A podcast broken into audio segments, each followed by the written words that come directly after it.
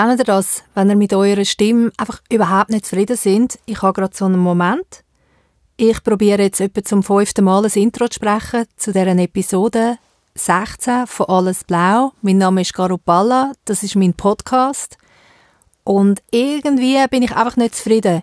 Ich denke dann wieder, ich töne wie Rudi Gerster, dann denke ich, ich töne wie eine Schullehrerin. Keine Ahnung. Episode 16 ist das Staffelfinale von Alles Blau und es ist gleichzeitig auch ein Schlusspunkt hinter der Zusammenarbeit mit der Esther Epstein ihrer Message Salon Embassy Zürich Nord. Also die von euch, die regelmäßig alles blau hören, haben sicher schon mal eine Episode gehört mit der einen oder anderen Gastkünstlerin von der Message Salon Embassy Zürich Nord. Und jetzt ist es an der Zeit, dass Esther Epstein, die Hostess, höchstpersönlich da ist und uns sagt, wie es wirklich ist. Nein, Spaß beiseite, aber der Esther, ihre Perspektive ist sicher eine spezielle, weil sie das Ganze eingefädelt hat Message Salon Embassy Zürich Nord ist ja nicht nur eine Summe von fünf Künstlerpositionen, die hier in Zürich sind, sondern es ist ein Teil von der Esther ihrem, ich würde sagen, Kunst- und Lebenswerk. Und darum ist es schlüssig dass die letzte Episode von dieser Zusammenarbeit eben mit ihr ist. Ich möchte jetzt gar nicht zu viel vorwegnehmen, weil Esther und ich relativ ausführlich über ihre Arbeit redet, auch vor dem Message Salon Embassy Zürich Nord. Stichwort Message Salon natürlich. Und darum sage ich jetzt viel Vergnügen und Make-up für Esther Epstein.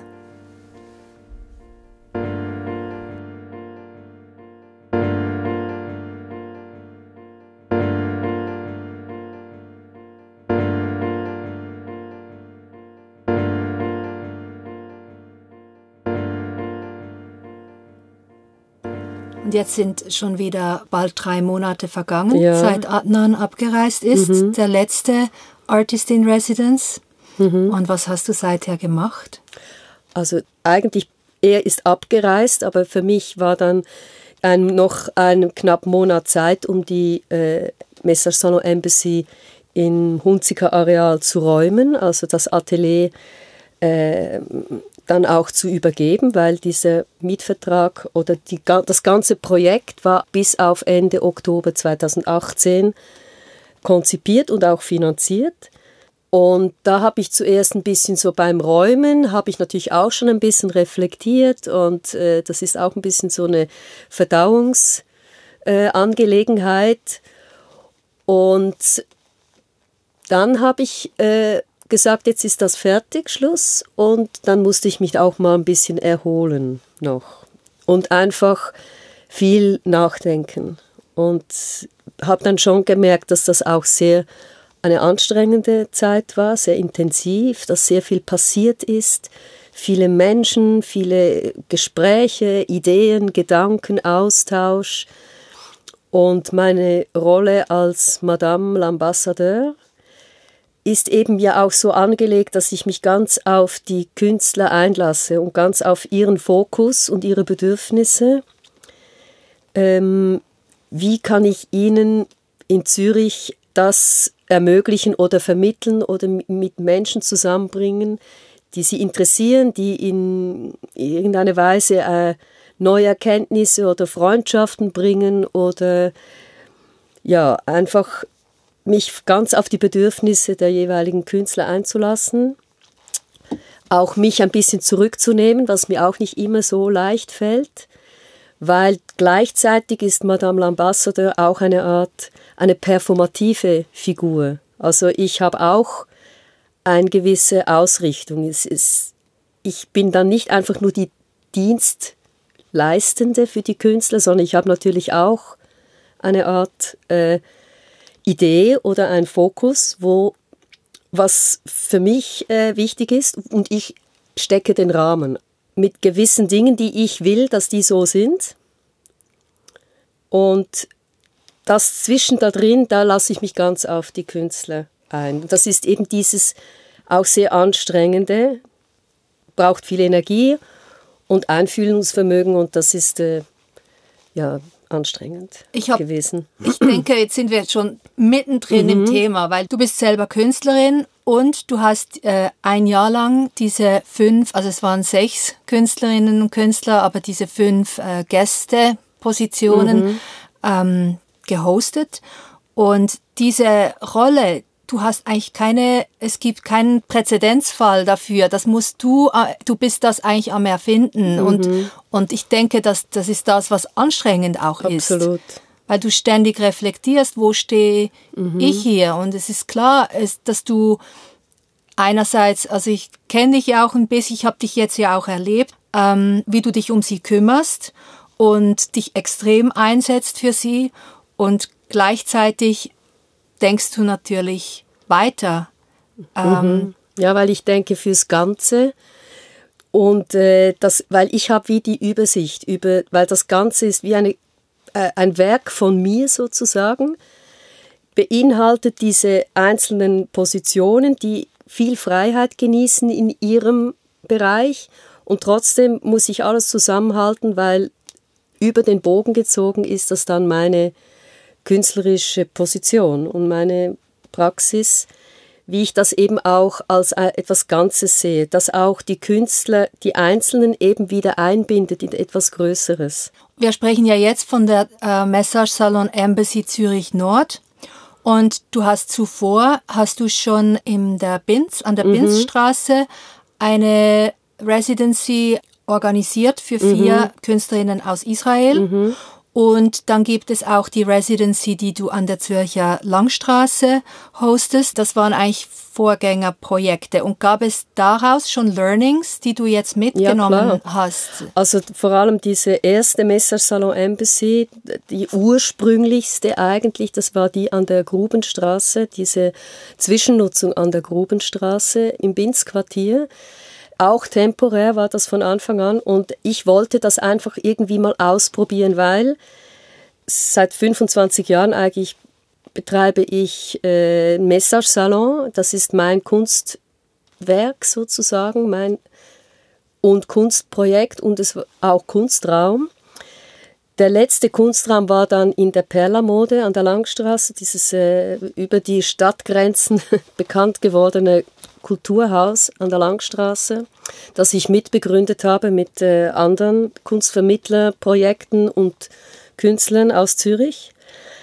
Und ich hatte nach dem Ende der Perlamode und Message Salon einfach das Bedürfnis, wegzukommen vom Ausstellungsraum. Der Ausstellungsraum, ich hatte das Gefühl, das ist irgendwie an einen Punkt gekommen für mich, wo ich finde, ich muss das neu aufgleisen oder einen anderen Dreh darin finden, weil es auch die Entwicklung des Kunstbetriebs, äh, des Kunstmarkts, hat sich das für mich einfach in eine bisschen tote Ecke manövriert. Und ich wollte ausbrechen aus dem, ich wollte auch vielleicht wieder etwas mehr zurück auf die Urgrundidee des Message Salon, weil das war für mich immer die Idee einer Künstlergalerie, eines Treffpunkts, also der Salon als Praxis und wo von Anfang an für mich ganz wichtig war, eben Menschen zusammenbringen, Freundschaften zu generieren, eine Szene zu kreieren.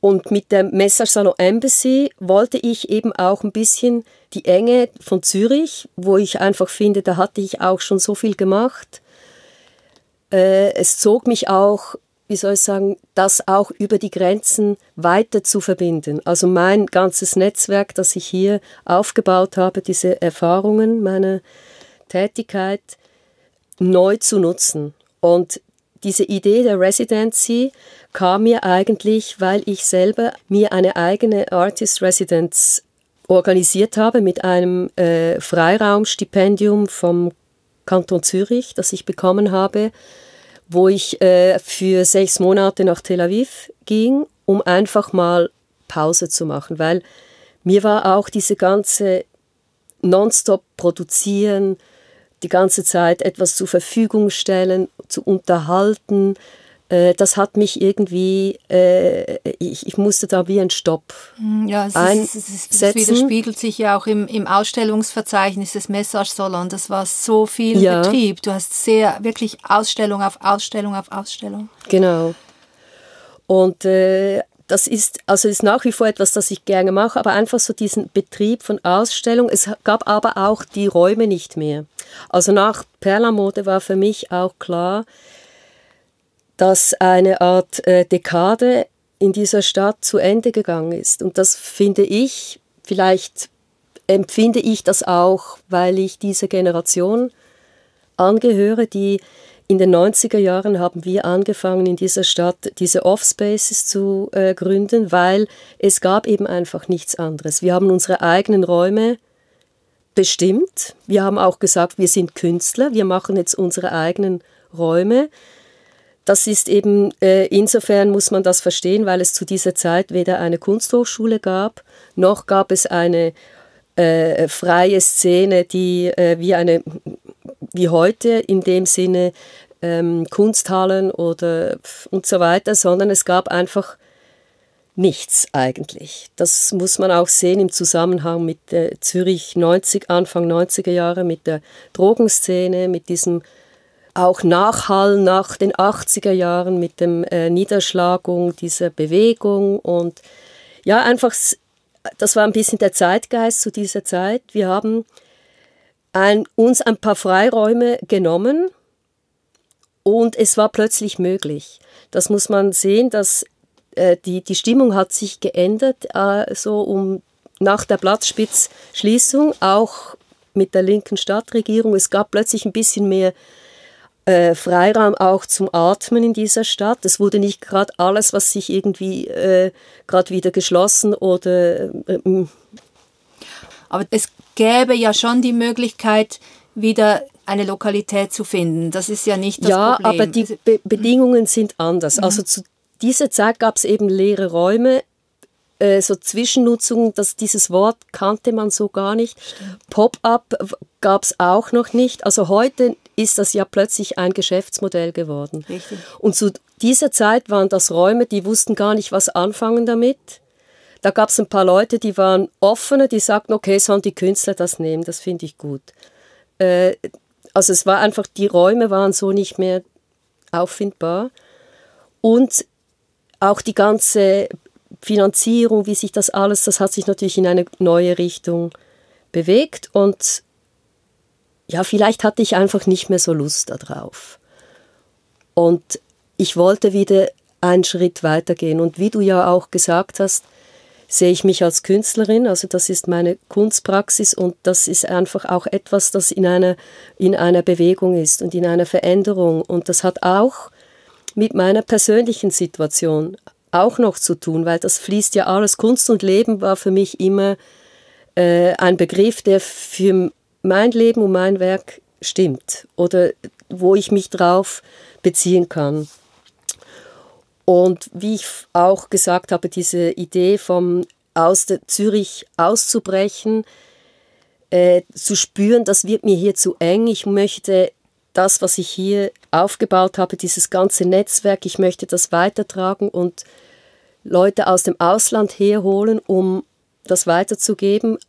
Und ich versuche natürlich genau mit meiner Arbeit als Madame L'Ambassadeur eben nicht einfach nur die Künstler, die ich einlade, mit Leuten hier bekannt zu machen, sondern umgekehrt dasselbe. Also es geht auch äh, darum, eben ja, neue Ideen, neue Menschen und sich auf Leute einzulassen, weil natürlich haben wir hier äh, Künstler aus dem Ausland, dann kommt jemand, macht eine Vernissage, man trifft sich, Chin Chin, äh, aber mehr wie das, Smalltalk liegt nicht drin. Meistens müssen die Künstler dann nach zwei Tagen oder schon am nächsten Tag mit dem Morgenflugzeug irgendwo zurück genau. und so weiter.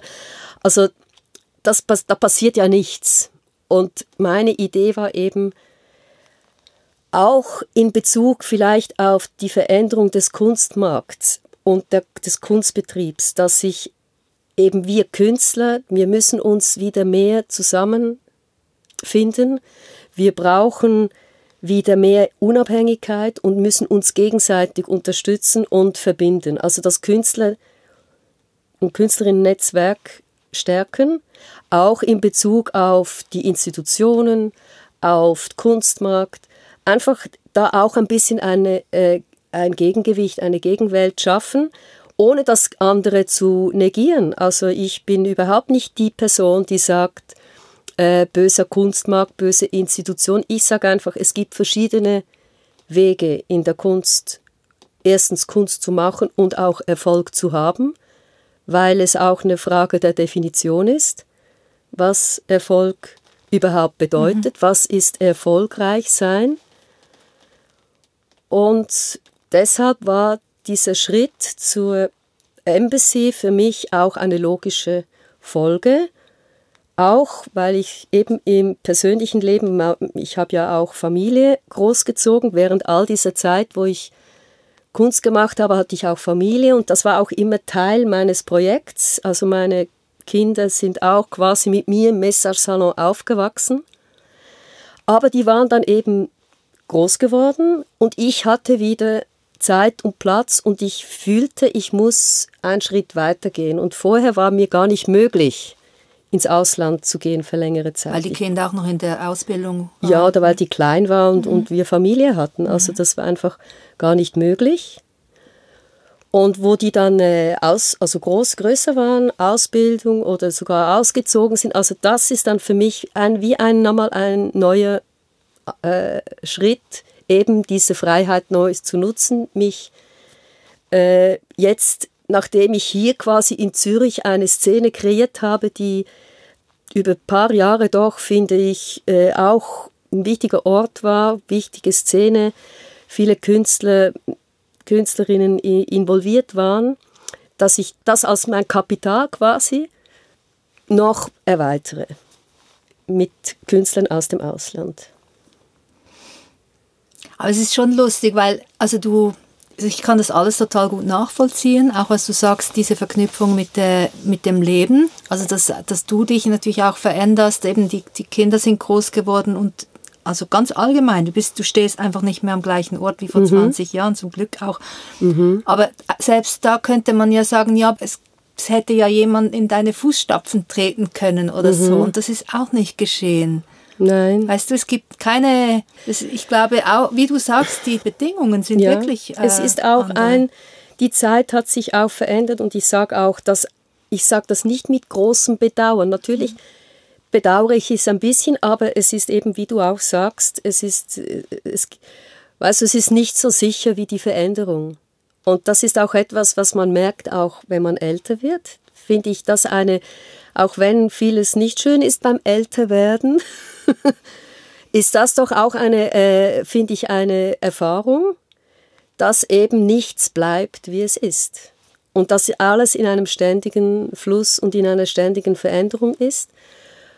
Und dass man eben da auch ein bisschen mit dem Flow, also äh, ich meine damit aber nicht einfach sich nur anpassen wie ein Fisch und überall mitschwimmen, sondern das sind auch, ja, wie du auch sagst, eben auch nicht stecken zu bleiben irgendwo, sondern das aufzunehmen und zu integrieren, vielleicht in meine Biografie. Und für mich macht es wirklich irgendwie Sinn, dass ich jetzt da gelandet bin, aber es war schon auch eine Anstrengung, das äh, herauszufinden. Auch weil es eben etwas ist, das es so vorher gar noch nicht gab oder nicht genau. gibt. Ja. Als die Message Salon Embassy Zürich Nord noch in der Planung war, bist du ja auf mich zugekommen mhm. und hast eben äh, mit mir besprochen, ob ich mir das vorstellen kann, die Künstlerinnen und Künstler hier in der Sprecherkabine, in die Sprecherkabine einzuladen und Podcasts äh, zu veröffentlichen mit ihnen. Und ich meine, für mich war das eine Riesenchance. Und ich glaube, genau, also ich glaube, vielleicht gibt es da auch ein gemeinsames Interesse, das wir haben. Also wenn du sagst, dass du das Feld öffnen wolltest und dein Netzwerk raustragen und auch Leute reinholen. Bei mir ist es ein ähnliches Interesse, einfach auch zu sehen, zu merken, was, was ich alles habe und ich nutze es nicht. Deshalb habe ich diese Gespräche hier angefangen, weil ich wirklich gemerkt habe, es gibt eigentlich so viel, eben, du hast vorhin gesagt, wir Künstlerinnen, wir müssen uns auch vernetzen und ähm, ich kann, entweder kann ich irgendwie immer so für mich alleine mein Ding machen oder ich kann eben in den Austausch gehen und ich kann mich verbunden fühlen und ich kann auch geflasht sein von was du machst oder jedenfalls dann diese Zusammenarbeit aufzugleisen, das hat für mich total Sinn gemacht und also es war für mich eine Riesenbereicherung, weil ich hätte natürlich niemals diesen Einblick in ihre Arbeit gehabt, die total unterschiedlich. Es waren ja alle fünf völlig unterschiedliche Leute, auch nicht alle aus der bildenden Kunst und das, ähm, ja, das, ich glaube, das ist irgendwie eine, eine ähnlich, vielleicht so ein ähnliches, ähm, so ein ähnlicher Wunsch oder so ein ähnliches Streben, mhm. eben so mhm. nach einem, nach einer Verbindung, die, die einfach, die weitergeht, mhm. die, die über das einfach so über das Alt Oberflächliche hin hinausgeht. Und jetzt, wo du so, so sagst, wird es mir noch klarer. Also, weil, wenn, wenn man mich fragt, was ist eigentlich, was du machst, ja, dann ist das vielleicht das, der Core of it. Ja, also das ist wie, das, alle meine Projekte, alles, was ich gemacht habe, das war immer die Message irgendwie oder das, woraus es bestand. Es ging immer darum, Leute zusammenzubringen, Integration statt exklusiv. Es ging darum, verschiedene Szenen zusammenzubringen und eben auch die Freundschaft zwischen Künstlern, zwischen Szenen, statt sich abzugrenzen und auf Kon Konkurrenz zu machen, weil das ist einfach schon ein bisschen äh, etwas, was mir auffällt, wie sich die Generationen verändert haben. Also da muss ich schon sagen, dass ich bin natürlich schon noch sehr geprägt von diesen 80er und 90er Jahren. Da war einfach Solidarität und äh, das ja heute so eine Art Schlagwort oder äh, sogar schon eine Art Brand ist. Aber ich meine, dass eben in einer Art und Weise, wie das eben auch mehr gelebt wurde oder selbstverständlicher war, dass man sich zueinander bekennt, dass man sich featured, dass man sagt, wer äh, dabei ist, dass es eben genau darum geht, sich auch Unabhängigkeit zu äh, erarbeiten oder Unabhängigkeit zu bewahren, weil man nur zusammen auch diese Stärke hat. Und da fällt mir eben schon auf, dass natürlich durch die Entwicklung der Welt und äh, wie der Kunstmarkt und der Kunstbetrieb eben die Künste natürlich versucht zu äh, in Konkurrenz zueinander, zueinander zu, bringen, äh, zu spalten, würde ich fast sagen, weil es eben natürlich schon auch, wir leben in dieser kapitalistischen Welt und das ist Teil davon. Und äh, das hat seine Vorteile, Nachteile, aber es ist eben vom Feeling her, merke ich das schon.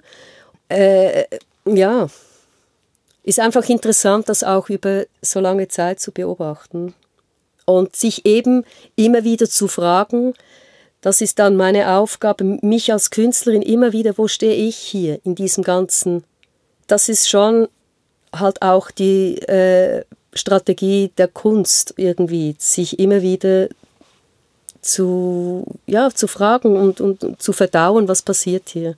Neulich hast du auch mal äh, in den Raum geworfen, du hast gesagt, ja, wo, wo passiert heute was? weil es eben diese ähm, Räume nicht mehr gibt, so wie vor 20 mhm. Jahren. Und das hat sich ja auch nicht einfach in den digitalen Raum verschoben. Das, ist, das ist ja nicht so eine eins zu eins Bewegung. Aber hast du da gewisse Erkenntnisse schon? Also es ist nicht so, dass das total verschwunden ist, aber es hat einfach nicht mehr diesen Einfluss weil ich würde sagen, die Off-Szene der 90er Jahre war also wirklich Teil dieses Kunstbooms in Zürich äh, und der Schweiz. Also überhaupt diese 90er äh, Jahre waren ja dann plötzlich die Schweizer Künstler, Künstlerinnen plötzlich en vogue. Äh, da war diese Ausstellung Freie Sicht aufs Mittelmeer. Da war so ein ganz neuer Drive.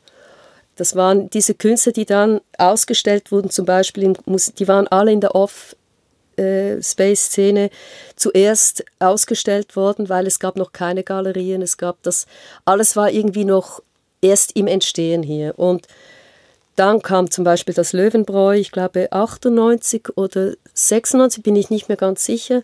Auf jeden Fall, das alles war äh, verbunden mit diesem Groove, mit diesem äh, Underground, der aber eigentlich eben so etwas zwischen Underground und Sichtbarkeit, das ist eigentlich der Offspace für mich.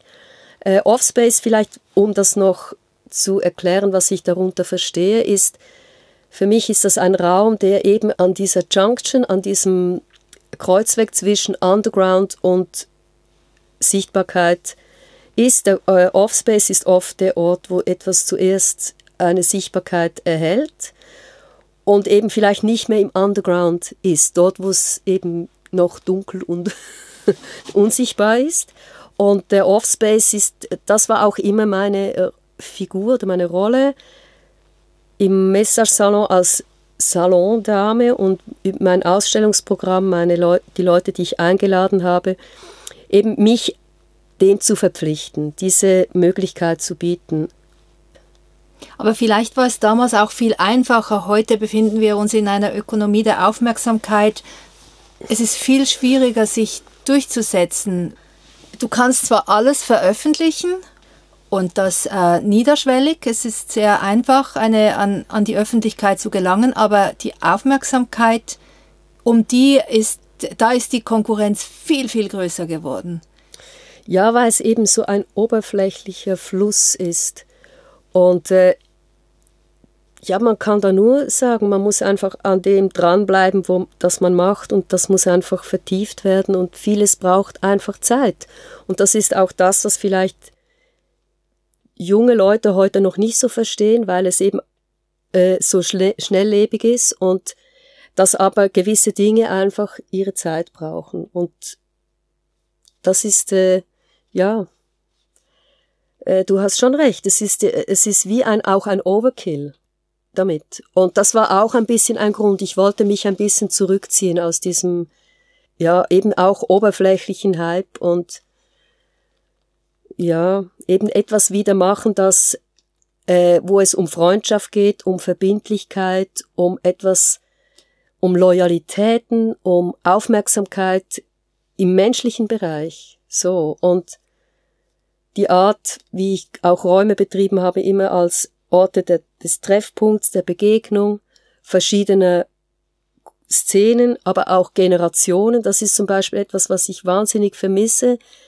Was ich fand, war bei Perlamode und auch im Messersalon war mir das immer wichtig. Ich hatte, da kamen Kinder, Jugendliche, auch ältere Leute, alte Leute, gerade diese ältere Generation. Das wäre eigentlich interessant, wenn man das mehr wenn sich das mehr mischen würde. Auch für die Jungen wäre es wichtig, eben da Kontakte zu haben, um, um vielleicht auch ein bisschen weniger das, ja, man wird vielleicht ein bisschen gelassener mit der Zeit. Man sieht ein bisschen, ah, wie viel Shootingstars habe ich jetzt schon kommen und gehen sehen. Ja. Dass das alles, dass man das alles nicht so todernst nehmen soll, dass es wichtiger ist, dass man für sich an dem dranbleibt, woran man glaubt und dass man einfach eben da auch dem Zeit gibt und äh, schnell ein Shootingstar zu werden, das, das ist nicht mal schwierig. Aber dran zu bleiben und dann daraus eine künstlerische Karriere irgendwie weiterzumachen und, und eben die Zeit, die vergeht, mit aufzunehmen, sich mit zu verändern, das alles ist schwierig. Und das ist das, was anstrengend ist. Ich habe heute Morgen, habe ich noch was äh, mir rausgeschrieben. Genau, du hast 1998 hast du eigentlich so als ein bisschen als Zwischenbilanz, also du hast äh, nach zwei Jahren des ersten Message-Salons an der Anker mhm, Zweierstraße, Ankerstraße, ja. hast du ein Buch veröffentlicht im Andreas Züst Verlag und da haben verschiedene Künstlerinnen und Künstler, die ähm, beteiligt waren äh, im Rahmen von Ausstellungen, äh, haben Texte beigetragen. Und Besucherinnen und ja, Besucher. Auch, also auch, ja. Der Schriftsteller Peter Weber, ja. ähm, er hat so eine Art Gleichung da reingeschrieben. Also es ging um seinen Eindruck, er war beteiligt an einer Installation und aber eher so als Helfer und er hat dann da seine Erfahrungen äh, niedergeschrieben und hat äh, am Schluss des Textes ein paar Gleichungen aufgestellt. Und eine, die ist mir aufgefallen, familiäre Bindungen mal herzliche Betreuung, nicht gleich Zynismus, gleich Strategie.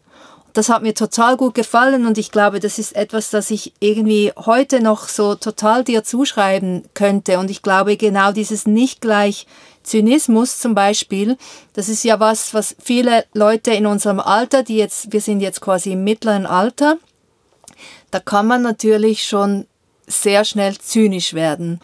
Und das ist etwas, das ich jetzt bei dir, ähm, ich denke, du gehörst nicht dazu. Das ist wirklich, du gehst weiter, du, du gehst einfach immer weiter. Und ähm, das ist, und dass er dann aber am Schluss schreibt, gleich Strategie. Das, das ist doch toll. Ja, ja, nein, ich ich habe das jetzt wirklich das erste Mal wieder gehört seit langer Zeit. Und ich muss sagen, es ist ein Phänomen, weil das war 98, also das war drei Jahre nachdem ich überhaupt den ersten Raum aufgemacht habe. Und es ist schon so, ich hatte von Anfang an eine klare Vision. Und genau das beinhaltet das eben eigentlich, eben dieses, diesen Ort zu schaffen, wo wir zusammen etwas machen, wo man eben auch zusammen, äh, wie soll ich sagen, zusammen etwas äh, erarbeitet, schafft und eben in Freundlichkeit, in Freundschaft, in, in, im Positiven und äh, eben nicht im zynischen Denken, eben einfach, ja, lass uns was machen, das auffällt oder das irgendwie nur, äh, soll ich sagen, das äh, Aufsehen erregt und wo, wo, keine Ahnung, sondern etwas sehr ernst gemeintes im gewissen Sinn, eben das, die, diese Familie zu kreieren. Und ich hatte die Idee mit dem Messersalon tatsächlich, die eine neue Szene zu kreieren. Und das ist mir gelungen. Und ich habe auch mir gedacht, in diesem Buch äh, im Andreas mhm. Züss Verlag, da hast du ja, da sind die Bilder von Manuel, äh, Fotografien von Manuela mhm. Ledergerber. Und da musst du ja auch eine gewisse Weitsicht gehabt haben, dass du das alles, weil das, da gab es fast jede Woche eine neue Ausstellung und das ist qualitativ hochwertig dokumentiert. Mhm. Das ist ja, das finde ich, ist total nicht selbstverständlich. Mhm, aber du, es, die ersten Ausstellungen, da habe ich es noch verpasst und deshalb fehlen diese Fotos. Aber was ich immer gemacht habe, ist ja immer meine Knipsfotos. Und es gibt, dieses Buch ist eine Publikation, die erschien mit einer VHS-Kassette, wo eben genau auch schon diese Ästhetik von diesen Vernissagen, Fotos, die ich ja bis, bis zu Perlamode war das dann meine Art, Message-Salon zu dokumentieren und das wieder in eigentlich neue künstlerische äh, Formate umzusetzen. Ja, die sind ja auch sehr schön im Album, dann im ja, Verlag in, Scheidecker und Genau, das war dann in Perlamode, ging es weiter mit den Alb Alben, ging es weiter mit den Alben. Und ich weiß noch genau, wo ich den ersten Raum hatte an Rennweg. Es war irgendwie zehn Minuten vor Vernissage und plötzlich dachte ich, ich muss das fotografieren, ich muss jetzt anfangen und ich rannte über die Straße, vis-à-vis -vis war der ganz Fotoladen, der, wie ich gerade jetzt erfahren musste, Konkurs gemacht hat und seinen Laden schließen musste, das ist ja schrecklich. Da ging ich hin und kaufte mir ein, irgend so eine Kompakt Kamera. Die, eine, die da gab für vielleicht 200 Franken oder sowas. Und dann habe ich tatsächlich von der ersten Vernissage, die wir da hatten, von diesem Programm, äh, ein Foto gemacht. Und da, von da an ging es genau so weiter. Ich wusste, ich werde das jetzt dokumentieren, einfach mit diesem Knipsfoto-Ästhetik eben auch. Und ich weiß noch, ich hatte zum Beispiel dann äh, schon damals beschlossen, das ist mein Kunst, mein, ich sehe mich als Künstlerin und habe das auch eingegeben beim äh, Werkstipendium damals, äh, wahrscheinlich 96 oder 97. Und äh, da wurde ich abgeschmettert und man hat mir dann nachher gesagt, ja, aber weißt du, das sind ja nur so Knipsfotos und das sind ja gar keine guten Fotos. Da war eben noch die Idee, ein gutes Foto ist ein Schwarz-Weiß-Foto, das im Labor entstanden ist. Und das muss man verstehen, weil das war die Neu äh, Anfang 90er Jahre kam überhaupt dieser erste, dieser Boom mit dieser neuen Fotografie in der Kunst. Diese ganzen äh, Jürgen Teller, Wolfgang Tillmanns. Das war alles eine ganz neue Idee von Kunst im Galerieraum. Das gab es vorher so nicht. Vorher war das edle Schwarz-Weiß-Fotografie, Porträt oder Landschaft. Aber so diese Art von äh, ein bisschen trashig, das war dann diese 90er Jahre Ästhetik. Und das habe ich natürlich auch gerade aufgenommen irgendwie. Das war aber dort noch überhaupt nicht hip oder so. Das war wirklich noch ein ganz neues, neuer Umgang mit dem Medium Fotografie. Und das wurde damals tatsächlich noch nicht verstanden. Und äh, trotzdem habe ich das einfach durchgezogen. Und ich habe auch immer mich als Künstlerin eben verstanden und äh, manchmal eingegeben, auch um das wieder als Manifest oder als Statement. Ja.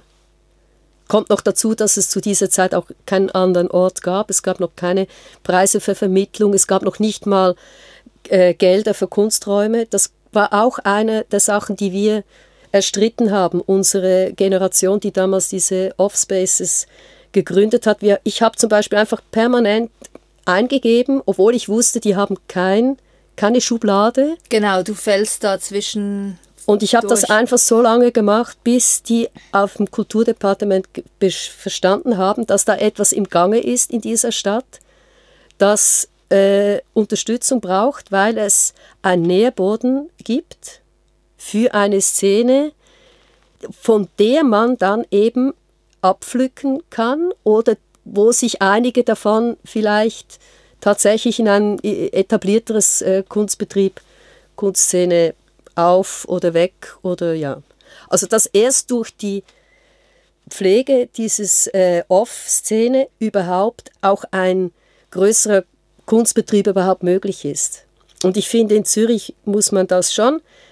Auch immer noch ist es eine sehr lebendige Szene. Wir haben viele Kunsträume von Künstlerinnen und Künstlern betrieben, äh, die nach wie vor wichtig sind, auch wenn sie nicht so in dem Sinne so funktionieren, wie es vielleicht in den 90er. Aber es ist immer noch ein, äh, wichtig und mittlerweile ein ganz, äh, wie soll ich sagen, eine, äh, ein Teil, der akzeptiert ist als Teil im, in der ganzen, im ganzen Betrieb. So. Und gab es Leute, die dich ermutigt haben dazu mal, also wenn du sagst, du hast einfach immer wieder eingegeben, obwohl Aha. du wusstest, dass, da gibt es eigentlich keine Kategorie dafür, das, oder ist Nein, das einfach deine das schon, Art, dass du Ich glaube, damals war ich äh, wirklich, äh, wie soll ich sagen, ich habe einfach eben diese Vision, ich hatte irgendwie gewusst, dass, dass das ist richtig und äh, ich habe das auch ein bisschen aus, äh, also Verweigerung ist jetzt hier fast das falsche Wort, weil es ja nicht eine Verweigerung ist, aber so eine, ein, als ein bisschen Provokation auch gesehen, um das Ganze ein bisschen in Frage zu stellen, wie das bis anhin gelaufen ist. Äh, es war auch damals ein bisschen eine Frage der Generationen. Also das ist auch normal, oder? Dass die neue Generation sich auch ein bisschen abwendet von dem, was die Alten vorher gemacht haben. Sich dem sagen, nein, das ist, weil ich komme ja eigentlich schon aus einer äh, kunstaffinen Familie. Meine, ich bin auch immer mit Kunst aufgewachsen. Unser Haus war voll mit Kunstwerken, also total vollgestopft. Also so eher so ein vollgestopftes Haus mit Antiquitäten und, ja, und Bücher und, und Kunst. Und mein Vater, meine Mutter, sie haben Kunst gesammelt und mein Vater war eben auch Teil einer Kunstszene in den äh, 50er, 60er Jahren, 70 und eigentlich bis er gestorben ist mit 83 war er immer an Kunst interessiert und vor allem auch an der Kunst der jungen Menschen, also was geht in den jungen Menschen ab, was beschäftigt, weil das kommt natürlich in der Kunst zum Ausdruck. Du hast dich mit ihm auch ausgetauscht. Also er war Fan, glaube ich. Er kam auch immer. Er war dann eben auch so eine Figur.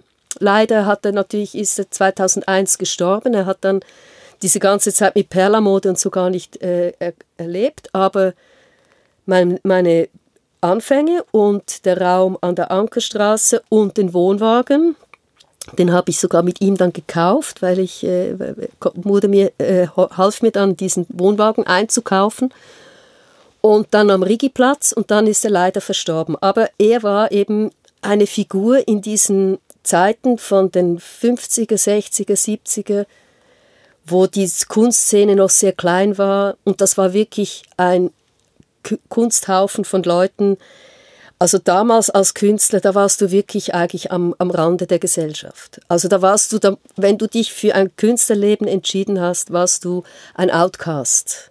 Natürlich gab es welche, die verdient und Geld verdient haben und so, aber im Großen und Ganzen warst du von der, äh, warst du von der Gesellschaft nicht voll akzeptiert. Man hat das vielleicht bewundert oder so. Aber es war natürlich schon noch eher, ja, lern erst was Richtiges und nein, Künstler und so weiter. Also das, ähm, das kann man sich heute wirklich schwer vorstellen. Was war er von Beruf? Also er war, äh, das wäre natürlich nochmal ein anderes Podcast, weil das ist noch eine ganze Lebensgeschichte mhm. dahinter. Das geht jetzt zu weit, das mhm. alles ins Detail. Kurz gesagt war er ein Allrounder, ein äh, Entertainer, ein Organisator. Dann zu der Zeit, wo ich dann Kind war, war er dann schon, hatte dann einen festen Job, hat Kassenschränke verkauft. Aber er war schon eher so der äh, Organisationstyp und äh, wenn ich das heute sehe, auch gar nicht so weit weg von dem, was ich mache. Habe ich jetzt auch gerade gedacht. Obwohl er das natürlich in einer ganz anderen Zeit und viel weniger institutionalisiert. Also ich habe das quasi in eine Form gebracht und gesagt, das ist Kunst und das äh, manifestiert darin. Und bei ihm war es durch die ganze Biografie, er hat ja auch, äh, ja, war während der Kriegszeit als äh, jung und so weiter. Also das sind natürlich einfach ganz andere Bedingungen. Aber daraus äh, ist er eben auch vielleicht ein bisschen als Außenseiter, der er war, in die Kunstszene geraten, weil das war der Ort, wo er sich äh, Heimat gefunden hat. Und er war aber nie selber in dem Sinne Künstler, dass er gemalt oder sowas, sondern er war eben auch ein Vermittler, jemand, der Leute zusammengebracht hat. Er hat auch Partys organisiert, Künstlermaskenball, er hat äh, Auktionen, das waren natürlich mehr so anarchistische Auktionen, so im Sinne von für Künstler Geld generieren und oder Künstlerpartys äh, Ringkämpfe, also einfach verrückte Sachen. Und was das ausgemacht hat, war, war mein Vater war ja nicht äh, ein, ein reicher Kunstsammler, sondern er war eben ein Freund der Kunst und der Künstler und der Kunstszene. Und er hat zum Beispiel auch nie Kunst gekauft als irgendwie Investition oder irgend sowas, sondern für ihn war immer wichtig, dass er Kunst gekauft hat von Künstlern, die er kennt und ich weiß auch als Kind, dann ist jeweils, hat er irgendwo wieder was gekauft, hat er gesagt, so, heute Sonntag kommt der Fritzli Müller. Das war zum Beispiel so eine Figur aus der Kunstszene in den 80ern. Der kommt vorbei, der bringt das Bild, das ich gekauft habe, und dann kam der und dann gab es Wein und, der wurde, und dann haben wir etwas Brot gegessen und Käse und so. Und dieser Fritzli Müller war natürlich ein bisschen Outsider-Typ. Und er hat ihm dann vielleicht noch einen Mantel geschenkt, weil der hat irgendwie wieder gar keinen Mantel mehr und so. Also das ist ein bisschen sehr so romantische Szene, aber das hat sich wirklich so abgespielt. Und ich glaube, das hat mich schon sehr tief geprägt, diese Haltung, weil ich bin eben so aufgewachsen, von klein auf hat, haben meine Eltern immer gesagt, weißt du, die Künstler sind wichtig, das, sind, das ist ein Beruf, das ist äh, wichtig für eine Gesellschaft. Ich habe nie gehört, ja, die Künstler, das sind Schmarotzer oder das sind nur Kleckser oder so etwas. Überhaupt nicht, sondern eben, dass äh, Kunst und Künstler, ein Künstlerleben eben eine, eine Option ist. Ich bin eigentlich ganz ähnlich aufgewachsen. Mhm. Bei uns gab es auch ein, ein riesiges Interesse gegenüber allen Formen der Kunst und meine Eltern waren auch mit vielen Künstlerinnen und Künstlern bekannt und die kamen dann zu uns nach Hause und, und so weiter. Und sie haben auch äh, Kunst gekauft, so im bescheidenen Rahmen, aber eigentlich über lange Zeit.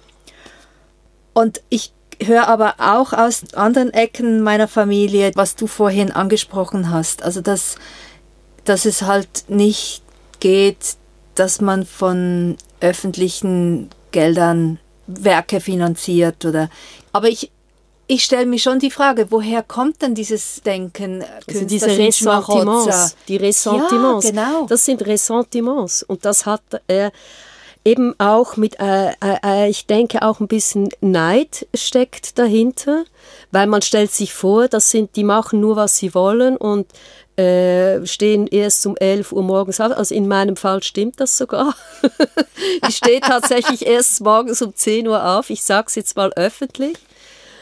Ähm, da steckt solche Sachen, Ressentiments eben, ah, die, die nehmen uns was weg oder die führen ein Zigeunerleben. Also es sind auch Vorurteile.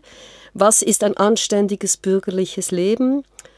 Also das, äh, das war damals schon noch sehr stark äh, verbreitet und ich fühlte mich auch ein bisschen als Freak. Ich habe zum Beispiel nicht gerne dann Kinder nach Hause mitgenommen, weil ich habe mich zu Tode geschämt. Weil wenn ich zu anderen Leuten ging, da war ich schockiert. Dann sah ich, das sind weiße leere Wände, eine Zimmerpflanze, ein beiges Sofa, paar Zeitschriften und äh, ja und ich war ich war ein bisschen schockiert, weil ich kannte das so nicht. Und ja, da dachte ich, wir spinnen. Ich hatte das Gefühl, wir sind wir sind eine verrückte Familie und dann kommt noch dazu, mein Vater war so viel älter, er war ja 50, wo ich geboren wurde, also er war dann noch eine andere Generation, dann war er ein bisschen ein äh, Typ, also er hat laute Stimme, er ist nicht der typische Schweizer, weil er war ja auch kein Schweizer.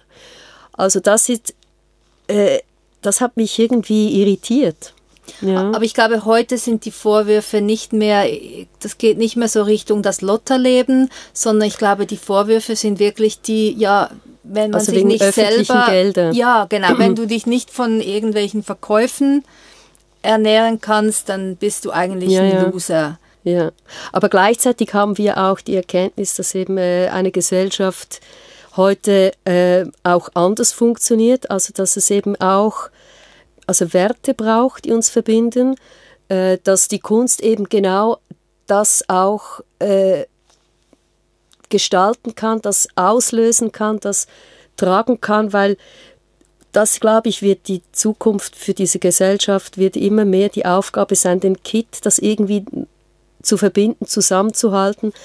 Und ich glaube, die Kunst kann da eben wirklich etwas helfen und bewirken und äh, eine liberale Gesellschaft, so wie wir sie hier, hat das ja festgestellt. Also man, es ist nicht so, dass das ignoriert wird. Es wird ja anerkannt, nicht zuletzt zum Beispiel eben mit einer ZHDK, wobei das eben dann immer ein bisschen schwierig ist, weil jetzt gerade äh, der Begriff der äh, Kreativwirtschaft, der dann da noch so rumschwirrt, der ja eigentlich etwas anderes meint. Und äh, das finde ich dann schwierig, wo das gibt es Konflikte, weil ich glaube, die Kunst muss viel freier sein, wie etwas, das sich Kreativwirtschaft nennt. Kreativwirtschaft ist eine Wirtschaft, die sich ja, mit gestalterischen Elementen und so weiter auseinandersetzt, aber die Kunst hat einen anderen Content. Kommen wir doch nochmal zurück auf die Message Salon Embassy Zürich Nord. Vielleicht möchtest du erzählen, wie es zu dieser Eingabe eines Residency Kunst am Bauprojektes in einer Baugenossenschaft, mhm. wie es überhaupt dazu kam. Das hat ja einen ziemlichen Vorlauf, bevor dann mhm. die ersten Künstlerinnen angereist sind. Also in der Grubenstraße habe ich ja die Message Salon Embassy das erste Mal überhaupt äh, erprobt. Ich wollte das mal umsetzen, meine Vision, meine Idee, mit der Absicht auch ein bisschen, dass das äh, wahrgenommen wird weil es mir relativ klar war, relativ schnell klar war, dass ich selbst, wenn ich äh, mit wenig Geld, brauche ich ein bisschen Geld. Für diese erste Embassy habe ich quasi eine Art Crowdfunding. Das gab es zwar damals, hat man das gar noch nicht so genannt, aber ich habe wie Mitglieder der Message Solar Embassy gesucht, wie äh, Honorarkonsul oder Staff oder äh, ähm, Kulturattaché konnte man werden. Und so habe ich diese erste Runde finanziert, aber ich konnte die Künstler nicht einladen, zum Beispiel indem ich ihnen einen Flug bezahlen konnte. Die Künstler kamen ja alle aus äh, Tel Aviv und Haifa, aus Israel. Und es war nicht möglich, äh, die anders herzuholen als mit Flugzeug. Und ich habe ihnen allerdings äh, Wohnung organisiert, ein Gästezimmer in einer sehr netten Familie. Meine Supporters äh, waren das ähm, Christine Irion und Frank Braun haben die Wohnung geteilt mit den Künstlern. Also ich konnte alles sehr low budget, aber es war mir klar, ich will äh, für eine nächste Runde, wenn ich das in Zukunft machen möchte, brauche ich Partners. Und dann hat es tatsächlich äh, einen Anruf gegeben. Ich wurde eingeladen zu einem äh, Wettbewerb für diese Kunst am Bau Geschichte im der Wohngenossenschaft Mehr als Wohnen in Zürich Nord. Und äh, die Wohngenossenschaft, das war, das ist ja eine ganz, fast eigentlich ein neues Quartier, das da entstanden ist. Das ist in einer ehemaligen eigentlich Industriezone in Schwammendingen. Äh, da gab es eigentlich noch niemand, der da gewohnt hat. Das wurde wie aus dem Boden gestampft ein bisschen.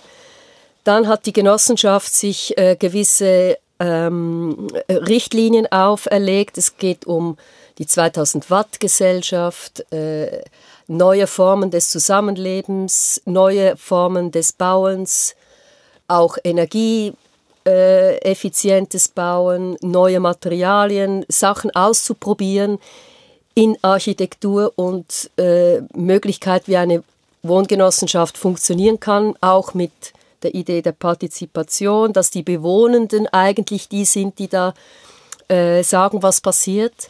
Arbeitsgruppen und so weiter und eine große Genossenschaft mit fast, ich glaube, 1200 oder 1400 Leute leben da, also ein, Dorf sozusagen. Und unter anderem wollten sie sich eben auch äh, eine Kunstkommission äh, einberufen, die auch ein bisschen äh, neue Wege geht. Und statt anstatt für dass man für das Kunst Prozent oder wie, wie viel ist das jeweils? Das weiß ich jetzt in dem Falle nicht ganz genau. Es, aber auch die Wohngenossenschaft. Erstens ist es eine, äh, ein der Boden wurde von der Stadt Zürich der Genossenschaft äh, abgetreten und die Genossenschaft selber hat auch äh, die Devise, dass sie Kunst am Bau fördert. Es war also relativ viel Geld da, weil das auch ein großes Projekt war. Deshalb hat die Kunstkommission beschlossen, drei Phasen zu machen, also weil sie wollten auch ein bisschen weg von diesem Drop Sculpture oder Wandbild oder also äh, eben einfach eine Skulptur irgendwo in der Mitte aufzustellen. Das äh, wollte man neue Wege gehen. Und ich wurde angefragt eigentlich für die dritte Phase, die letzte, der letzte Teil. Und ich wusste, man hat mich eingeladen wegen diesem äh, Embassy-Projekt und dass man äh, Interesse hat, allenfalls so ein Projekt umzusetzen. Und da habe ich mich hingesetzt und wirklich für die Genossenschaft, für diesen Ort, für Zürich Nord, für die auch wie die Genossenschaft sich selber verortet, das alles einzubeziehen, das ist alles Teil dieser Messersalon Embassy Zürich Nord. Das ist nicht einfach eine Geschäftsidee, die ich verpflanze von einem Ort zum nächsten, sondern es wurde ganz von Grund auf neu konzipiert. Auch das ganze Kunst am Bau Budget steckte ich in dieses Projekt. Das war auch die Idee. Und es war klar, es wird ein temporäres Projekt sein. Es wird flüchtig sein, es wird einen Anfang haben, es wird ein Ende haben. Und ich hatte ein äh, festgelegtes Budget. Das war eigentlich das Material, womit ich zu arbeiten begann. Und ich habe einfach mich dann umgeschaut in dieser Genossenschaft, weil ich wusste, ich möchte einen Raum finden, um ein Atelier zur Verfügung zu stellen. Und ich möchte, dass die Künstler und Künstlerinnen, die ich einlade, in der Genossenschaft leben, mit den Leuten von in dieser Genossenschaft. In einer Wohnung, in einer WG, in einem Cluster. Und dann ging es darum, diese Lösung zu finden und einen Raum zu finden, der sich eignet für das Atelier, weil es gab ein paar leerstehende, so äh, äh, wie soll ich sagen, so kleine Gewerberäume, weil diese Genossenschaft äh, eben nicht nur wohnen, sondern eben arbeiten und Gewerbe an einem Ort äh, zusammenbringen will. Und so habe ich dann diese Galerie entdeckt, die irgendwie ganz unnutz, unnütz und ungebraucht seit von Beginn weg eigentlich da leer stand. Niemand wusste, was damit anzufangen. Dann habe ich gesagt, ich möchte dieses Atelier. Ich werde auch jemand zuziehen, der dieses Atelier mit mir gemeinsam gestaltet, weil so wie es da war, war es eigentlich unbrauchbar. Und mit Zainab äh, Laskandri habe ich dann die Szenografin eingeladen. Wir haben das angeschaut und eben dann äh, so moduliert, dass es zu einem Atelier und Kunstraum und also einem hybriden Raum auch werden konnte. Genau, also es gab dann eine Mezzanine-Ebene für mhm. diejenigen, die nie selber ja. da waren und eine fahrbare Treppe, Genau. die zu dieser Mezzaninebene führt. Ja, weil die Idee von mir war, ich möchte, dieses Atelier soll in erster Linie Atelier sein. Es soll aber auch möglich sein, dass es einmal zu einem Kunstraum wird oder zu einem Party-Location oder zu einem Theaterraum oder Proberaum oder Salon oder ja, einfach diese Möglichkeiten offen lässt. Die Künstler, die Eingeladenen, äh, sollen wirklich diesen Raum nutzen können, so wie sie das möchten. Und das war dann eben alles Teil von meinem äh, Projekt, das ich eingegeben habe, wo ich auch gesagt habe, ich lade, ich mache fünf Residencies an je drei Monaten. Ich möchte Künstler, Künstlerinnen einladen aus dem äh, Osteuropa und Balkan, weil ich auch der Überzeugung bin, also das ist auch eine meiner Motivationen, diese Embassy zu machen, ist eben mein Bewusstsein für das Privileg, das wir hier in der Schweiz haben, weil wir hier tatsächlich äh, gute paradiesische fast Zustände haben, auch was mö an Möglichkeiten besteht, was da an Geld da ist, auch für die Kunst und äh, für Künstlerinnen, Künstler. Und es war mir ein Anliegen, unsere Privilegien zu teilen. Äh, das ist auch, finde ich, eine politische und kulturpolitische und eine gesellschaftliche Haltung, dass ich jeweils jedoch nicht plakativ ausbreite, weil das ist schon so darin enthalten, dass ich denke, man sieht das auch so. Dann kam dazu, ich wollte das Atelier also nicht als Kunstraum, ich wollte explizit keinen Ausstellungsraum und trotzdem wollte ich, dass es Möglichkeiten gibt für eine öffentliche Veranstaltung, mindestens eine öffentliche Veranstaltung pro äh, Residence. Und ich wollte dieses ziehen, also die Publikation, das gab immer am Ende dieser Residenz gab es ein Sin. Und auch da waren die Künstler und Künstlerinnen total frei. Das hätte, was sein können, das sich um die Residenz äh, dreht. Es konnte auch ganz was anderes sein. Es war wirklich wie eine Plattform, eine offene Plattform. Und das war dann jeweils der Anlass, um im Studio eigentlich eine Open Ja, Studio zu öffnen. Genau. Und ein Sehen, vielleicht für die, die das nicht kennen, ist eine, eine Publikation, Genau. ein Heft. Zine ist eine Art Abkürzung von Fanzine oder Magazine. Also es ist einfach etwas schwarz-weiß kopiert, relativ billig produziert, trotzdem sorgfältig gemacht, auch limitierte Auflagen, aber eben etwas nicht so schwerfälliges wie eine, ein Buch oder so, sondern es kann auch eine Idee sein oder ein Tagebuch oder ein Fotobuch, keine Ahnung. Also es war einfach vieles möglich. Es gab aber auch andere Möglichkeiten zwischendurch. Wir hatten zum Beispiel einmal ein georgisches Essen. Äh, wir zeigten einen rumänischen Dokumentarfilm. Wir, äh, es gab immer wieder Bedürfnisse auch von den Kunstschaffenden selber, wenn sie eine Idee hatten für eine öffentliche Präsentation. Und Genau, es war auch immer im Zusammenhang mit ihrem Schaffen, Genau, genau. ihren Interessen. Genau. Und das habe ich dann äh, eigentlich alles schon von Anfang an so als Konzept äh, vorbereitet. Und Hast du da auch schon geschrieben, wen du einladen ja, wirst? ich hatte dort, nein, ich habe bei der Vorstellung habe ich nur so Ideen gehabt von wo, was, wie. Und es war mir klar, ich würde dann eben selber in eine Residenz, ich hatte dann die äh, Residenz ähm, zugesprochen bekommen von der BINS 39 nach Tiflis, nach Georgien. Und ich wollte diese vier Monate eben nutzen, quasi als Klausur und auch als Recherche.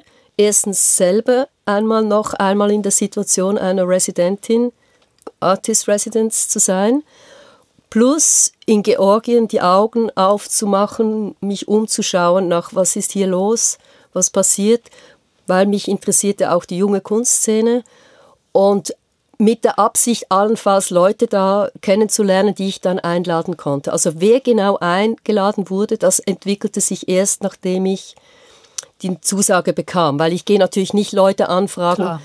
Zuerst, das ist meistens bei so, Anf äh, bei so äh, Proposals, das ist ja ein bisschen fiktiv. Natürlich hat man Leute im Kopf und so, aber dann geht es um die Umsetzung und das ist dann wieder.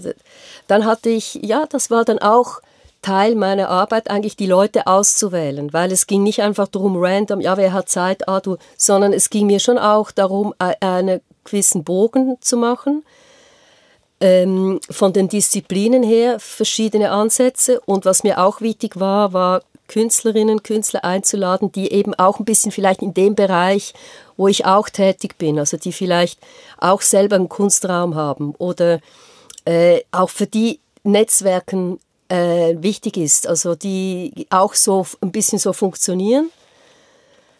Und äh, so hat sich dann, das ist wie ein Tetris, da ist man über längere Zeit dran, das rauszufinden und dann muss das dann auch noch passen mit den Daten und dann muss man sich verstehen und man muss sich erklären und es war nicht immer einfach, auch den Künstlerinnen und Künstlern zu erklären, was ich eigentlich von ihnen will und was sie hier sollen. Und was das, hast du äh, ihnen gesagt, was du von ihnen willst? Dass ich sie einladen möchte für diese Residence und äh, dass es eben auch darum geht, dass sie ganz frei sind, dass es darum auch und es war mir klar, ich muss ihnen mitteilen, dass es Bedingung ist, dass man dann mit mir unterwegs ist. Also es ist nicht nur so, dass man da kommt und einfach ein Atelier hat, sondern man ist Teil von meinem Projekt. Und das ist natürlich manchmal schwierig zu vermitteln.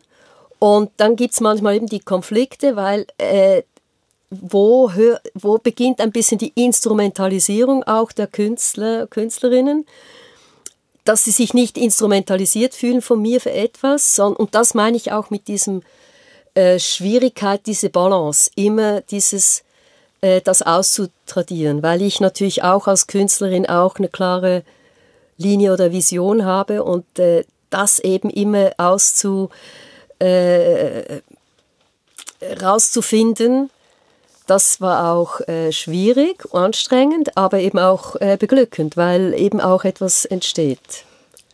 Bei, also ich habe ja eben alle diese fünf Künstlerinnen und Künstler sind hier in die Sprecherkabine gekommen und du hast dir ja diese Episoden dann auch angehört.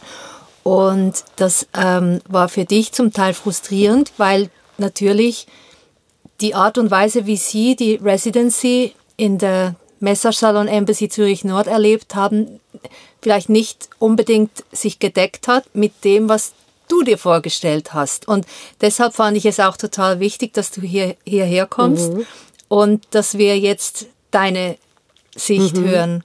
Ich denke, das ist ja immer so, aber bei einem Projekt dieser Größenordnung ist das natürlich nochmal, wo du so viele Händen, äh, Fäden in den Händen hältst, mhm ist das natürlich nochmal so eine, eine, einfach so eine ganz heikle Situation. Mhm. Und das war dann auch, mir war es so wichtig, dass das alles gut abläuft. Ich war überhaupt nicht auf Konflikt aus, also jetzt im Sinne, nicht, dass ich Konflikte scheue, aber ich meine, ich war nicht auf Konfrontation. Ich habe immer wieder versucht, okay, mir auch zu sagen, okay, ich wollte die Leute einladen, ich wollte diese Freiheit geben. Das muss ich jetzt aushalten. Gewisse Dinge muss ich aushalten aber gewisse äh, müssen die aushalten. Also die Idee, dass wir alle ein Sinn machen, alle mussten das, dass sie mit mir unterwegs gehen. Natürlich haben sie manchmal, ja, heute habe ich keine Lust und so klar, das, äh, so, aber sie haben gemerkt, dass ich das erwarte und dass das eben Teil dann von mir ist, weil ich wollte auch mit meinen Künstlern in der Szene äh, sichtbar sein. Und das hat auch funktioniert, weil äh, wenn ich mit jemand unterwegs war, dann sagten die, ah, das ist jetzt deine Residentin und das ist ein Resident. Also die wussten schon, es ist jemand hier und man, äh, das wurde bemerkt. Und selbst heute, wo das Projekt eigentlich abgeschlossen ist, wenn ich mit ausländischen Künstlern unterwegs bin, dann fragen die Leute, ah, ist das dein neuer Resident? Oder weil man hat gemerkt, äh, ich bin mit diesen Leuten unterwegs. Und ich habe auch festgestellt, dass die Zürcher Szene, auch wenn das oftmals so als äh, schnöde oder arrogant oder kalt beschrieben wird, wenn man mit den Leuten unterwegs ist und Leute in Gespräche bringt, jemand vorstellt, sagt, das ist so und so, und dann entsteht etwas. Und die Zürcher sind überhaupt nicht, äh, finde ich, so abweisend und desinteressiert. Sie sind einfach ein bisschen zurückhaltend vielleicht. Aber ich habe es eher so empfunden, dass man das als Bereicherung empfunden hat. Und was für mich das schönste Kompliment dann ist, ist, wenn ich sehe, dass daraus Neues entsteht. Also vor allem zu Beginn waren dann die äh, Residents mit mir unterwegs und es war auch die Idee, dass sie auch schnell unabhängiger werden und selber Freundschaften entwickeln. Da muss ich nicht immer dabei sein. Also das war noch, noch schöner war es für mich zu sehen, wenn sich jemand schon so wie ein kleines vielleicht Freundschaftskreis gebildet hatte, sich selber bewegen konnte in der Szene.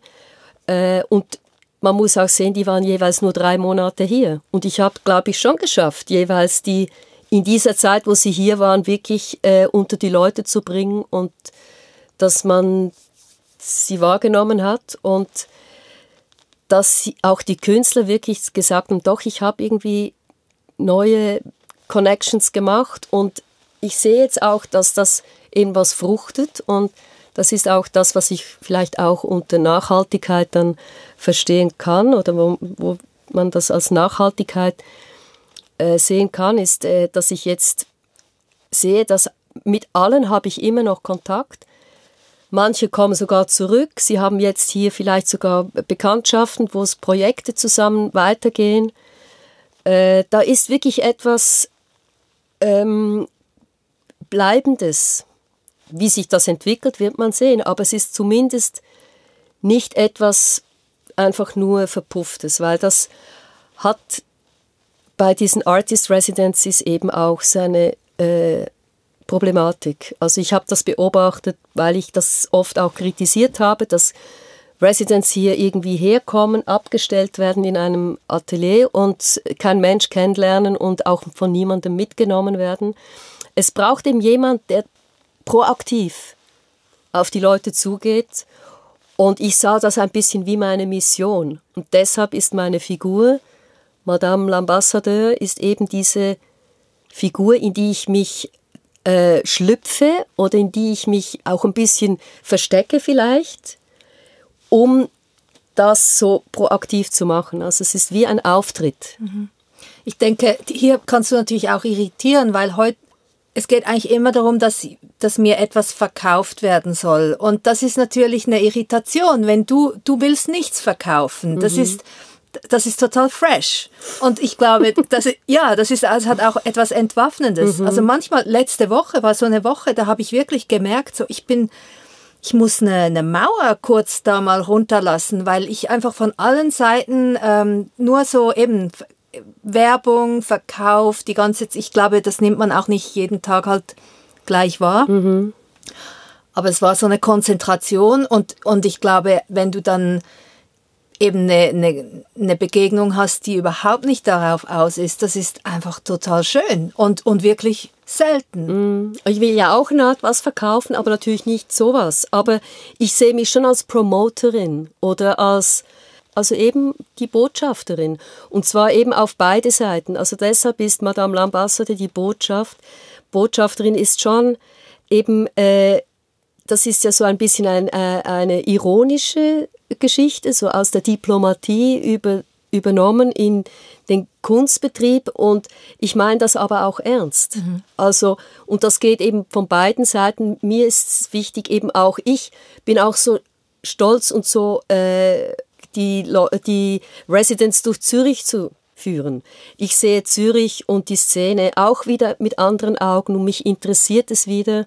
Ist vielleicht auch ein Grund, weil es sonst einfach ein bisschen langweilig ist, geworden ist für mich, einfach selber nur so hinzugehen. Wenn ich Leute dabei habe, habe ich einfach immer noch mehr Grund und Lust, überhaupt unterwegs zu gehen und mit den Residents gemeinsam die Kunstszene zu äh, entdecken und äh, eine Expedition, ich nannte es jeweils Expeditionen in die Kunstszene Zürich. Und dann, äh, ja. Und die Baugenossenschaft, um nochmal ja. darauf zurückzukommen, die hat das auch kapiert. Als sie diese Eingabe bekommen haben. Ja, ich wurde ja dann von der Kunstkommission beauftragt, dieses Projekt umzusetzen. Und in der Kunstkommission waren auch äh, Mitglieder der Genossenschaft, da war auch jemand von der Liegenschaftenverwaltung, da waren äh, Experten, Kuratoren, Leute aus der Kunstwelt. Und die haben mich dann gefragt und die äh, Genossenschaft musste das akzeptieren, weil das war der Deal. Also die haben extra ja diese Kommission gebildet, um äh, diese Auswahl zu machen. Aber von der Sie ja auch Teil waren. Sie waren Teil auch, der ja, ja, genau. Mhm. Ja, und dann ging es eben darum, die Umsetzung. Und das war eben auch sehr interessant und eine große Herausforderung. Auch weil ich mir auch gesagt habe, mich interessiert es eben auch, weil es nicht in einem Kunstkontext stattfindet. Ähm, weil das hätte, darauf habe ich auch nicht mehr so Lust gehabt. Das hätte ich jetzt nicht so interessant gefunden. Und eben auch zu versuchen, die, das Quartier, die Bewohnenden irgendwie mit ins Boot zu holen, sie daran interessieren zu lassen, teilhaben zu lassen, ohne mich zu sehr anzubiedern, ohne dass wir Kunstschaffenden uns äh, zu sehr, äh, wie soll ich sagen, also in die Soziokultur kippen, weil das wollte ich auch nicht. Es war mir von Anfang an wichtig, auch ganz klar zu definieren, es ist, ein, es ist Kunst und nicht Soziokultur. Also ich mache hier nicht mit Künstlern, kommen wir da mit Workshops und da sollen die Kinder noch was machen. Wenn die Künstler das machen wollen, ja, warum nicht? Das ist nicht ausgeschlossen, aber es ist nicht Thema.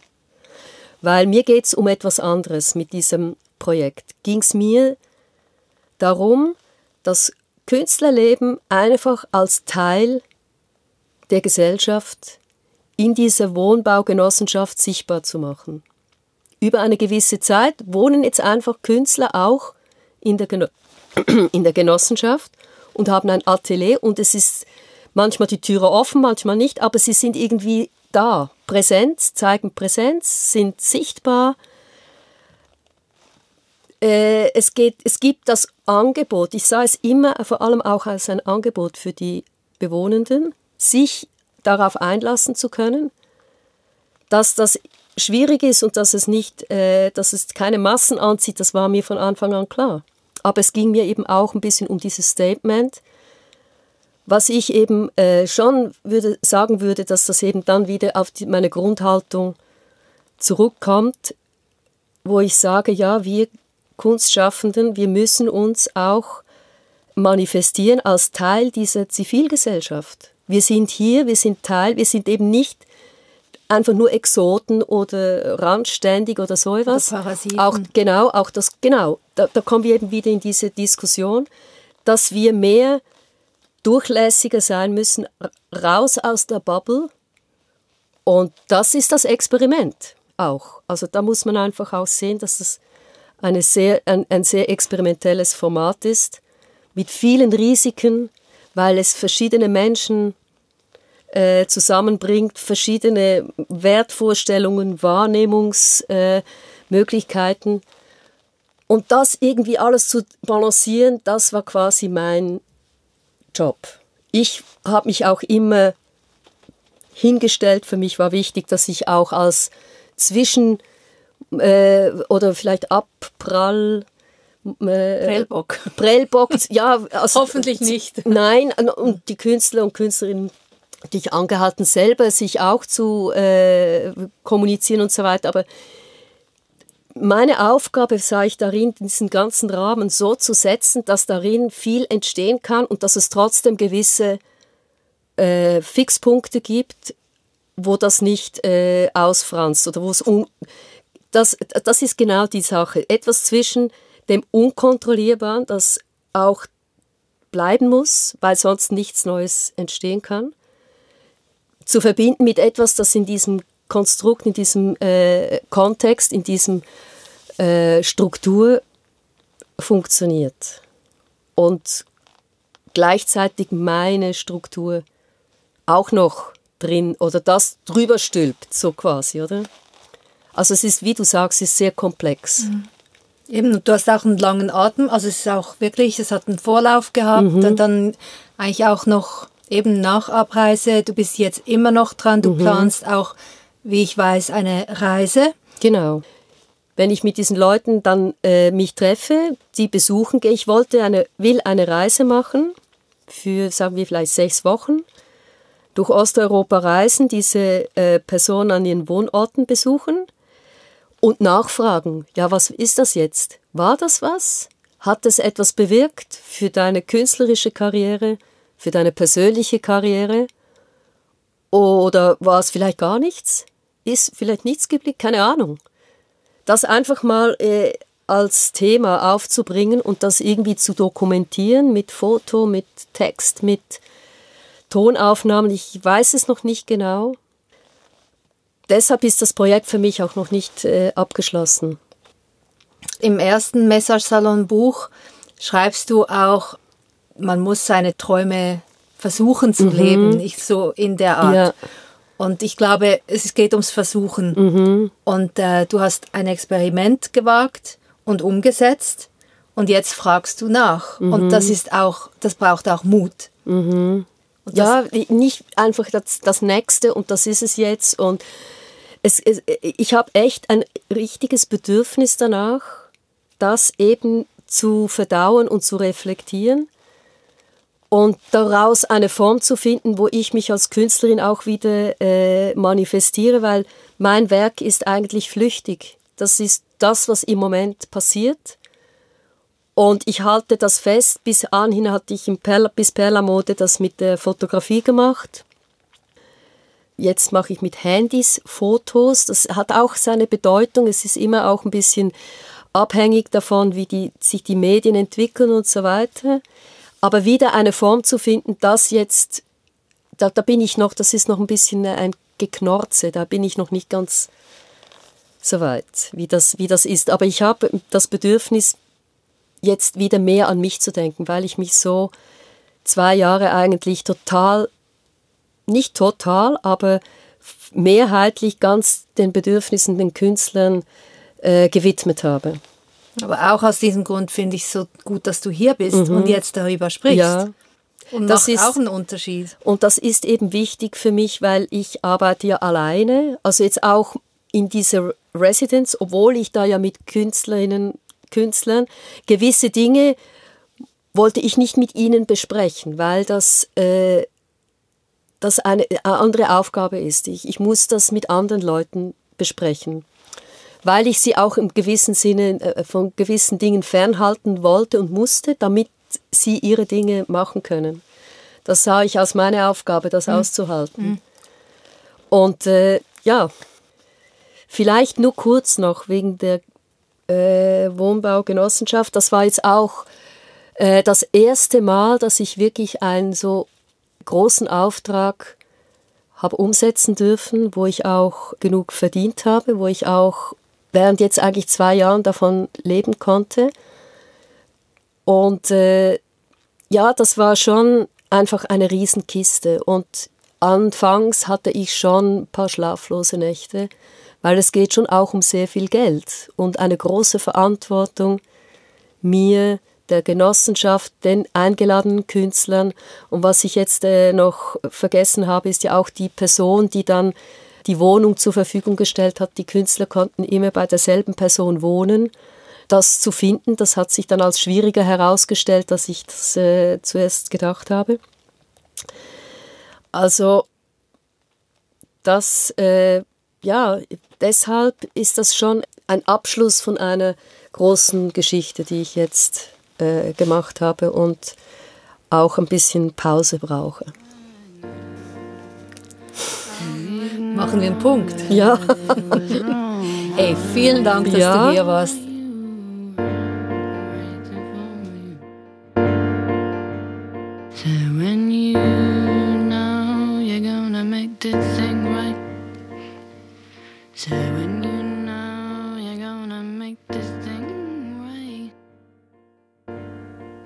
Ja, danke Esther. Danke auch euch, Hörerinnen und Hörer, für eure Aufmerksamkeit, für eure Zeit, für euer Interesse und zuletzt auch vielen Dank an die Stiftung für Radio und Kultur Schweiz, Stadt Zürich Kultur, Fachstelle Kultur Talwil, Stiftung Netzetra Cultura und die Stiftung Temperatio, mit denen ihren grosszügigen Beiträgen ich alles Blau Podcast überhaupt erst schon finanzieren. Und die sechs Episoden mit den Gastkünstlerinnen und Gastkünstlern von Esther Epstein und mit der Esther selber sind in Koproduktion mit dem Message Salon Embassy Zürich Nord und der Wohnbaugenossenschaft Mehr als Wohnen entstanden.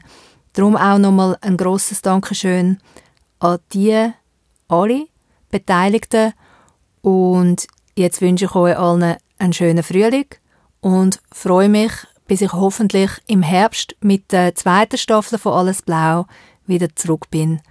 Bis dann, habt euch Sorge. Ciao zusammen.